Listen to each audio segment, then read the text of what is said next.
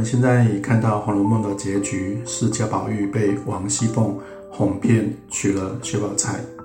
贾宝玉清醒后悔恨不已，结婚后不久就出家当和尚去了。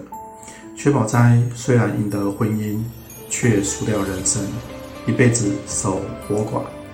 但是败家女却说薛宝钗没有那么简单。那么金玉良缘的真相究竟是如何呢？以下请听败家女一一细说，娓娓道来。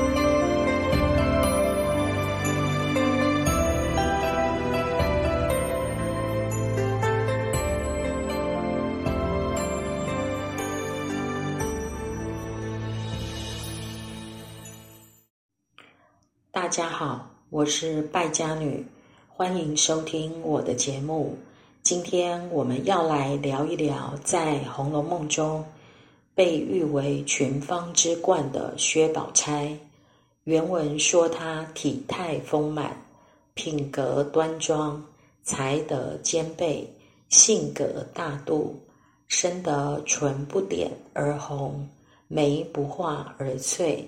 脸若银盆，眼如水杏，罕言寡语，人未藏语，安分随时，自云手镯，身上挂着一个金锁，有不离不弃，芳龄永继八个字，正好对上贾宝玉通灵宝玉上的八个字：莫失莫忘，仙寿恒昌。因此，两人有金玉良缘之说。看过《红楼梦》的人都知道钗黛并列的概念。作者在塑造这两位佳人时，可谓煞费苦心。写外貌，黛玉纤弱可人；宝钗丰润健美。写气质，宝钗恪遵传统。黛玉使性任情，两人之美，一真一善。黛玉的真，在自己身上是率真单纯，对别人是真诚相待；宝钗的善，在自己身上是独善其身，对别人是与人为善。近半世纪以来。《红楼梦》的读者徘徊在这两种美之间，渐渐形成永灵派和永薛派。宝钗扑蝶和黛玉葬花，成了《红楼梦》中最美丽经典的一页。《红楼梦》第十六回，贾政引贾宝玉和众亲客参观验收大观园时。由宝玉所题“横指清分之处”，即为宝钗寄居大观园时的住处。元妃省亲时，更名为恒芜苑，取晋朝王家十遗迹中汉武帝思念死去的李夫人，于梦中得到李夫人相赠横无奇香的典故。横指。横无都是耐寒的香草，宝钗住在这里，院前香草遍布，院内又如雪洞般冰冷朴素。除了凸显宝钗冷香的性格特征外，也有以李夫人暗指贾元春命运的用意。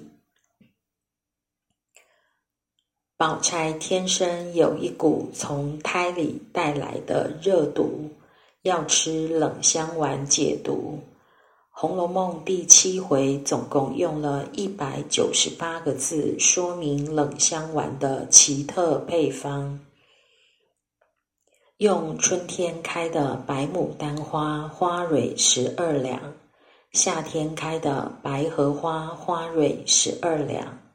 秋天开的白芙蓉花花蕊十二两，冬天开的白梅花花蕊十二两，在次年春分那天晒好，再用雨水那天的雨水十二钱，白露那天的露水十二钱，霜降那天的霜十二钱，小雪那天的雪十二钱。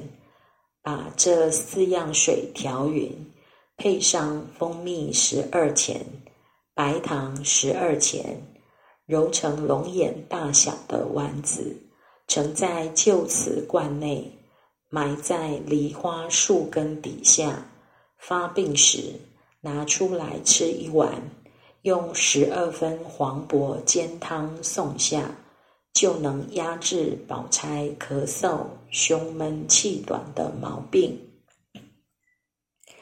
冷香丸的制作非常有哲理，它的配方要求是春夏秋冬四季的四种白色花蕊，一年四个节气的雨露霜雪。季节时辰一点都不能错。四种花蕊与四种天然水，加上黄柏，总共九样，各配方重量之数皆为十二。在中国文化中，九为最大阳数，十二为最大阴数，阴阳相乘，共为一百零八。药方中隐含一百零八之数，绝对非比寻常。好比《水浒传》一百零八条好汉，《红楼梦》秦榜一百零八位，和尚的念珠一百零八颗等等。用周瑞家的话来说，等十年未必都这样巧呢。因为如果遇到雨水这天没有雨，白露这天没有露，霜降这天没有霜，小雪这天没有雪，那可得再指望来年了。但薛宝钗却在一二年间可巧都得了，这意味着什么呢？平常人十年都未必能做成的事。宝钗在一二年间就做到了。我听一位懂中医的朋友说，其实薛宝钗的病就是现代所说的哮喘。冷香丸的配方都是花蕊和水，不算是药，只能算是凉补的保健食品而已。而黄柏味苦性寒。确实能够生津润燥、清热解毒，服用的时候味道真的很苦。大家都知道冷香丸代表薛宝钗的性格特征，她的做事就像冷香丸的制作过程，必须经过一连串缜密的计划与准备，而且还像吃黄柏一样。吃得苦中苦。至于这股从胎里带来的热毒，便是指未达目的绝不罢休的坚强信念。由于他太过热衷追求自己设定的目标，因而过度压抑自己，失去内心的自我。第四回原文说：“当日有他父亲在日。”酷爱此女，令其读书识字。自父亲死后，见哥哥不能依贴母怀，他便不以书字为事，只留心针纸家计等事，好为母亲分忧。为了替母亲分忧，宝钗放弃了自己所爱的诗词歌赋。把精力转向针纸家计等事，这个必须放弃自己所爱的决定，就像服食黄柏一样煎熬痛苦。别人用十年都未必能克服的心理障碍，宝钗只用了一两年便做到了。其中之苦、之艰、之难。只有宝钗尝过，所以在众人面前，他总是表现得比同龄人更加的成熟稳重。因为当大家都还在玩家家酒的时候，他已经在为家族的振兴做打算了。他的冷是冷眼看天下的清醒通透，他的香是任世无情也动人的雍容芬芳。《红楼梦》第六十二回，寿怡红群芳开夜宴。一共有八个人抽了花签，薛宝钗受率先抽到的牡丹花的花签，题词是“艳冠群芳”，题诗是“任世无情也动人”。“艳冠群芳”四个字，精准地概括了薛宝钗的容貌、才学、为人处事与显赫地位。旁边还有一小段注解：“赞喜共贺一首，此为群芳之冠，随意命人，不拘诗词雅谑。群芳之冠，随意命人的意思是，种花之中，它是首位，可以随意命令差遣其他的花。于是。”宝钗要方官唱一首曲子，方官随即唱了一首《赏花时》。在这里，群芳所抽到的花签都是预示自己命运的判词，但这首《赏花时》却是为没有参加抽签而在一旁赏花的怡红公子而发的。这首曲子出自汤显祖的《邯郸记》，写的是吕洞宾下凡时临行前，何仙姑对他的一番嘱托，提醒他不要被凡间的各种纸醉金迷所诱惑，而忘了此行的使命，耽误了回天庭的时辰。很明显，何仙姑就是指薛宝钗。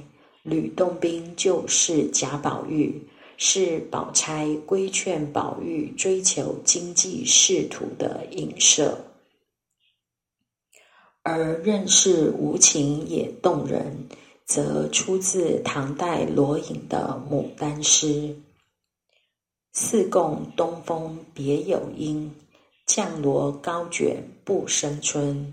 若教解语应倾国。”任是无情亦动人，意思是牡丹花随东风飘落，似乎是别有原因的。那重重叠叠卷起的红色花瓣，不生春天风寒的样子。如果它是解语花，当能以倾国之姿压倒群芳。即使无情的他不刻意与人亲近，也美得让人心动。结语是唐玄宗赞美杨贵妃的话，他说杨贵妃是他的解语花，而宝钗进贾府本来是待选入宫，准备要去做皇帝的解语花的，他怀抱的是好风凭借力。送我上青云的凌云壮志，所以他在东风里飘落是别有原因的。东风是王权的象征，他的绝世之美和稀世之才都被王权耽误了。这里指的应该不单单是他选秀失败，应该还有指他热切的功利之心。埋没了原本自身的才华。芍药与君为近士，芙蓉何处避芳尘？可怜寒令功成后，辜负浓华过此生。《本草纲目》记载说，群花品中，以牡丹为第一，芍药第二，故是谓牡丹为花王。芍药为花相，宰相的相，因此说芍药只能作为牡丹晋升的侍从。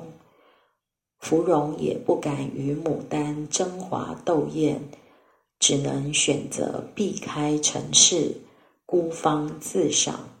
巧的是，接下来史湘云抽到的花签就是芍药，林黛玉则抽到芙蓉。芍药为进士，芙蓉避方臣。湘云和宝钗亲近。黛玉对宝钗刻意保持距离。韩令功臣说的是中唐时期的中书令韩弘，功成名就后，晚年住在长安，叫人把住处的牡丹花全部砍掉。韩红不像世人一样钟爱牡丹，所以说他辜负了牡丹浓艳的芳华。韩令不懂得欣赏牡丹，就在暗指宝玉辜负宝钗，遗弃宝钗。唐人甚爱牡丹，刘禹锡就曾有“唯有牡丹真国色，花开时节动京城”的形容，艳丽的色彩，雍容华贵的姿态，被众人仰望的气势。与唐人积极进取、渴望建立功名、扬名立万的精神高度契合。薛宝钗虽是女流之辈，却不同于一般的闺阁女子。她不但自己时时展现踌躇满志的精神，也劝说宝玉留意于孔孟之间。委身于经济仕途之道。第七十回，他写的柳絮词：白玉堂前春节舞，东风卷得均匀。风团叠阵乱纷纷，几层水似水，岂必伪方尘？万缕千丝终不改，任它随聚随分。韶华休笑本无根，好风凭借力，送我上青云。写柳絮在春风中展现轻盈舞姿，随时随份随聚随分，但却不愿随波逐流，落入红尘，不断凭借东风之力乘风而起，飞向天际。将宝钗醉心于功名利禄，不甘被埋没，渴望平步青云的心态展露无遗。因此，当家族败落，宝玉遗弃他时，贾雨村的出现就有可能被他视为能够送他上青天的东风。他并没有被逆境打倒，依旧斗志昂扬。《红楼梦》第二十七回：滴翠亭杨妃戏彩蝶，埋香冢飞燕泣残红。作者直接在回目上将薛宝钗比作杨贵妃，林黛玉比作赵飞燕。杨贵妃与赵飞燕都是集万千宠爱于一身的美女，世人常把她俩相提并论。环肥燕瘦代表不同形态的美女。这一回，宝钗扑蝶和黛玉葬花，亦是分庭抗礼，平分秋色。第五回，秦可卿的房间有案上摆着飞燕立着舞过的金盘，盘内盛着安禄山直过伤了太真乳的木瓜。足以证明作者刻意令环燕并举，照应着钗黛并列的创作思维。第三十回，薛宝钗看戏时，因为怕热而早早离席。宝玉随口说了一句：“怪不得他们拿姐姐比杨妃，原来也体风却热。”惹得向来喜怒不形于色的宝钗勃然大怒，立刻反唇相讥：“我倒像杨妃，只是没一个好哥哥，好兄弟可以做得杨国忠的。在宝钗想来，杨妃虽然美丽，却是以美色扰乱朝纲、祸国殃民的红颜祸水。宝钗进京寄居贾府的主要目的是待选入宫，但却没有成功。性格好强的她，对于落选应该耿耿于怀，羞于启齿才是。而宝玉的话刚好踩到他的痛处，杨妃受到帝王的宠爱，宝钗却被宫廷拒于门外。宝玉一时嘴快，可能并无深意，但如果把宝钗比作杨贵妃，就等于把薛蟠比作奸臣杨国忠了。这个比喻骂到薛家人了。难怪宝姐姐会觉得颜面扫地，自尊心受损。不过话说回来，宝钗本来就不是骨感型的美女，她体态丰盈，怕热多汗，与牡丹性寒味热的习性一样，肤白肌嫩，所以要褪下手腕上的红色串石。非得费一番力气才行，追扑彩蝶、采宝一小段，便香汗淋漓、娇喘吁吁，正和杨贵妃以丰腴之美闻名于世一样。因此，牡丹、杨妃与宝钗经过《红楼梦》的文学处理，使三者合而为一。而且，宝钗牡丹花似的王者风范表现在各方各面。例如，哥哥薛蟠不学无术，宝钗才是薛家的主心骨。大小事务，薛姨妈都要征求她的意见后再下决定。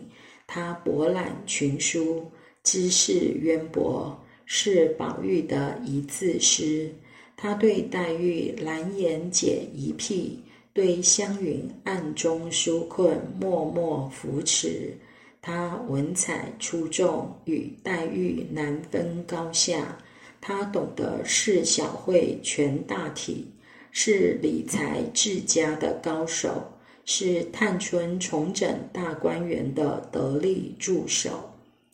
宝钗的智慧与美貌，绝对担得起“艳冠全芳”这四个字。知书达理，待人宽厚，在贾府深得人心，受到众人的爱戴。在别人眼里，宝钗是一个近乎完美的人物，但人无完人。他在人前几乎毫无瑕疵的表现，反而透露了宝钗的性格缺陷。他过分在乎自己的形象与世俗眼光，以至于扼杀了自己。他很会做人，很努力做人，可是太辛苦了。薛宝钗一直用封建淑女的标准来约束自己。压抑自己，内心是痛苦的，灵魂是扭曲的。林黛玉虽然爱哭，却我行我素，从不说口是心非的话。薛宝钗却活在别人的肯定中，不得不经常违背良心说场面话。第三十二回。王夫人的大丫鬟金钏儿投井自杀了。原文说：“王夫人道，原是前日她把我一件东西弄坏了，我一时生气，打了她两下子，撵了下去。我只说气她几天，还叫她上来，谁知他这么气性大，就投井死了，岂不是我的罪过？”宝钗笑道：“姨娘是慈善人，固然是这么想。据我看来，她并不是赌气投井，多半他下去住着，或是在井跟前酣玩，失了脚掉下去的。他在上头居住惯了，这一出去，自然要到各处去玩玩逛逛，岂有这样大气的理？纵然有这样大气，也不过是个糊涂人，也不可惜。若回头去看第三十回，就能明白，是贾宝玉调戏金钏儿在先。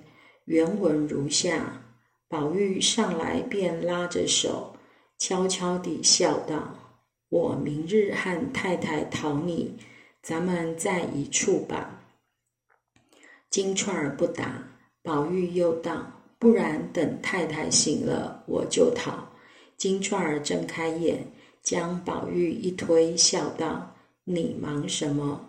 金簪子掉在井里头，有你的，只有你的，连这句话语难道也不明白？我倒告诉你个巧宗。”你往东小院子里拿环歌同彩云去。作为一个下人，金钏儿不但没有提醒贾宝玉，反而认定自己会成为宝玉的姨娘，并且还挑唆他去破坏贾环与彩云的好事。我认为将金钏儿赶走，罪不在王夫人。但薛宝钗为宽慰王夫人说的这一番话，实在有失厚道。宝钗后来还说，若心里十分过不去，不过多赏他几两银子发送他，也就尽了主仆之情了。王夫人听到这些话，心里自然舒坦许多，内心的罪恶感也因而消减几分。宝钗还好人做到底，自自告奋勇要拿自己的衣服给金钏儿做装果，立马赢得王夫人的一阵感激。当他拿了衣服又折返时，只见宝玉在王夫人旁边坐着垂泪，王夫人正在教训他，看到宝钗就住口不说了。宝钗仅凭察言观色，对金钏儿的死就已猜透了七八分。王夫人撒了谎，金钏儿的死因没有那么简单。但宝钗只将衣服交割明白，就悄悄的离开了。如果说黛玉葬花是象征所有薄命女孩芳华早逝的命运悲剧，那宝钗扑蝶就像是青春少女对美好爱情和自由精神的渴求向往。尽管宝钗总是压抑自己，战战兢兢地做人，但当四下无人时，也有采花扑蝶的忘情时刻。原文说，她忽见前面一双玉色蝴蝶。大如团扇，一上一下，迎风翩跹，十分有趣。宝钗意欲扑了来玩耍，遂向袖中取出扇子来，向草地下来扑。只见那一双蝴蝶忽起忽落，来来往往，穿花渡柳，将欲过河去了。富察名义将宝钗天真可爱、憨态可掬的少女姿态写在了他的题红诗中。追随小蝶过墙来，忽见丛花无数开。尽力一头还两把，上完遗落在窗台。宝钗追着蝴蝶飞舞的身影奔跑。当蝴蝶绕墙而过，忽然看到明艳的花丛，不由自主地停下脚步，采摘满园盛开的花朵，手里捧着两把花束，把扇子都遗落在苍台上了。这是宝钗难得真情流露的一次，让人意识到她端庄持重的外表下，只不过是一个十五六岁的少女而已。但很快地，他便恢复了原有的冷静与机智。宝钗追随着翩飞的蝴蝶来到滴翠亭。在亭外听见有人说话，便刹住脚往里细听，原来是小红在跟坠儿说话。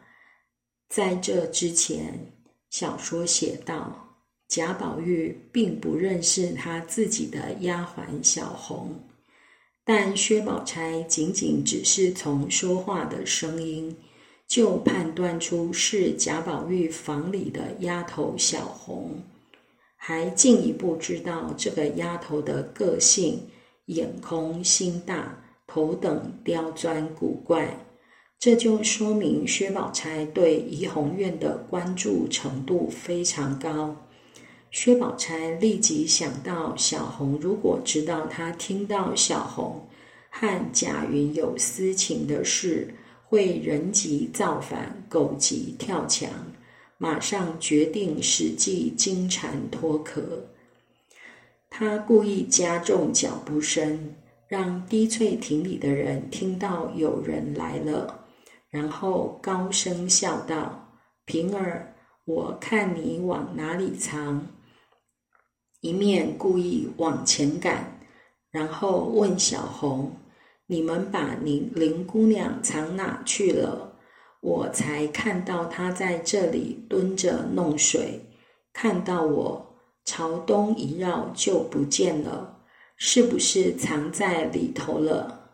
还故意进去寻了一遍，然后抽身就走，嘴里边说：“一定是跑到山子洞里去了，遇见蛇。”咬一口也罢了，这说明薛宝钗非常聪明冷静，善于保护自己。表面上不干己事不开口，一问摇头三不知。实际上，她处处留心，时时小心。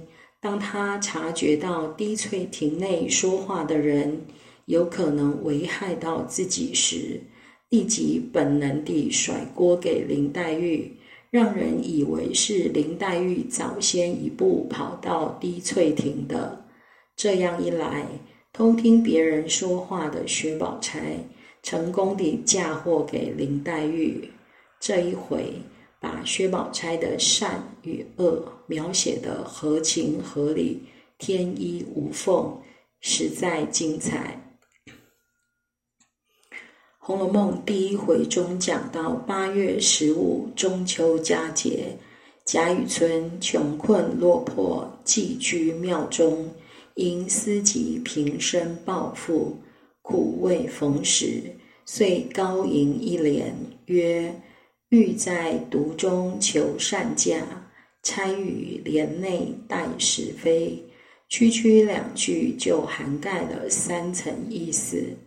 第一层是说玉放在盒子里是为了求个好价钱，钗放在梳妆盒里也是为了等待机会获得青睐。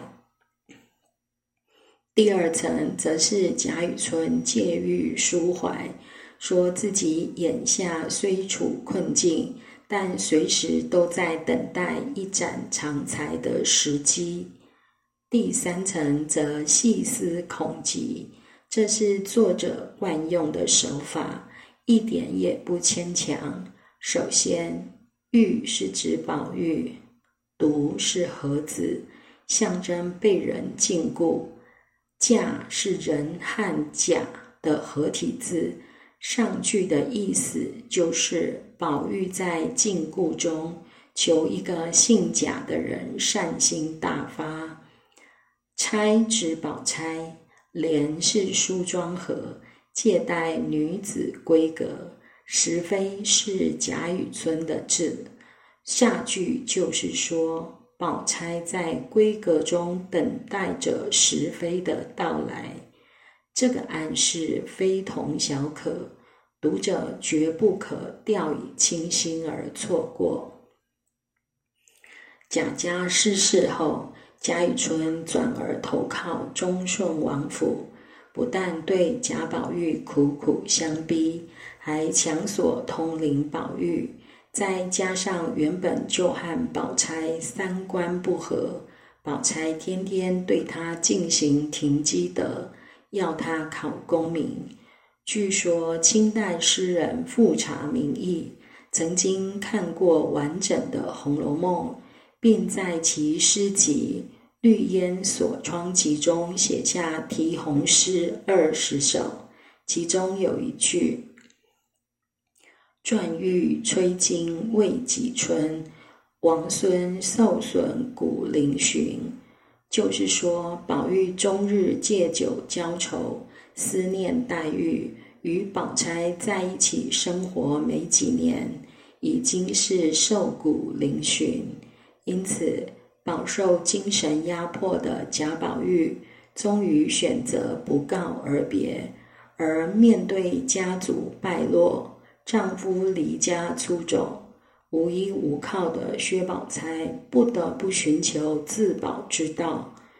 之所以改嫁贾雨村，完全是被情势所逼。实际上，贾雨村和薛宝钗隐隐约约一直存在着密切的联系。首先，甄英莲是贾雨村的恩人甄士隐的女儿，后来被薛蟠买来做妾，又被薛宝钗收留。第二，贾雨村到金陵做官，第一件事就是主动帮薛家解决薛蟠的人命官司。第三。薛宝钗和贾雨村有着共同的价值观，一心追求功名利禄，热衷仕途经济。我想，宝钗在闺阁中等待贾雨村，绝对不是存心要嫁他。以宝钗的性格，应该只是权宜之计。但宝钗始料未及的是，贾雨村有一位故人。当年是葫芦庙的小沙弥，后来在应天府当门子，在第四回呈给贾雨村一份护官符，警告他金陵城这四大家族得罪不起，并提醒他薛蟠为真买真英莲打死冯渊的案子，就是贾史王薛四大家族的薛家。被争夺的小女孩就是他的恩人甄士隐的女儿，当年在元宵节时走丢，现在被人口贩子一女两卖。贾雨村清楚来龙去脉后，为保住自己的乌纱帽，并没有选择营救，反而借机讨好薛家。又害怕将来这个门子会泄露他更多的黑历史，于是找个理由就将他发配从军去了。癸酉本八十回后，没想到这个门子居然咸鱼翻身，反而成了贾雨村的顶头上司。他以其人之道还治其人之身。将贾雨村发配到东北极寒之地，薛宝钗最后随着贾雨村踏上充军之路，并冻死在大雪纷飞的路上，应验了判词“金簪雪里埋”的结局。下一集我们要说晴雯与袭人。有兴趣的朋友，欢迎订阅，继续收听。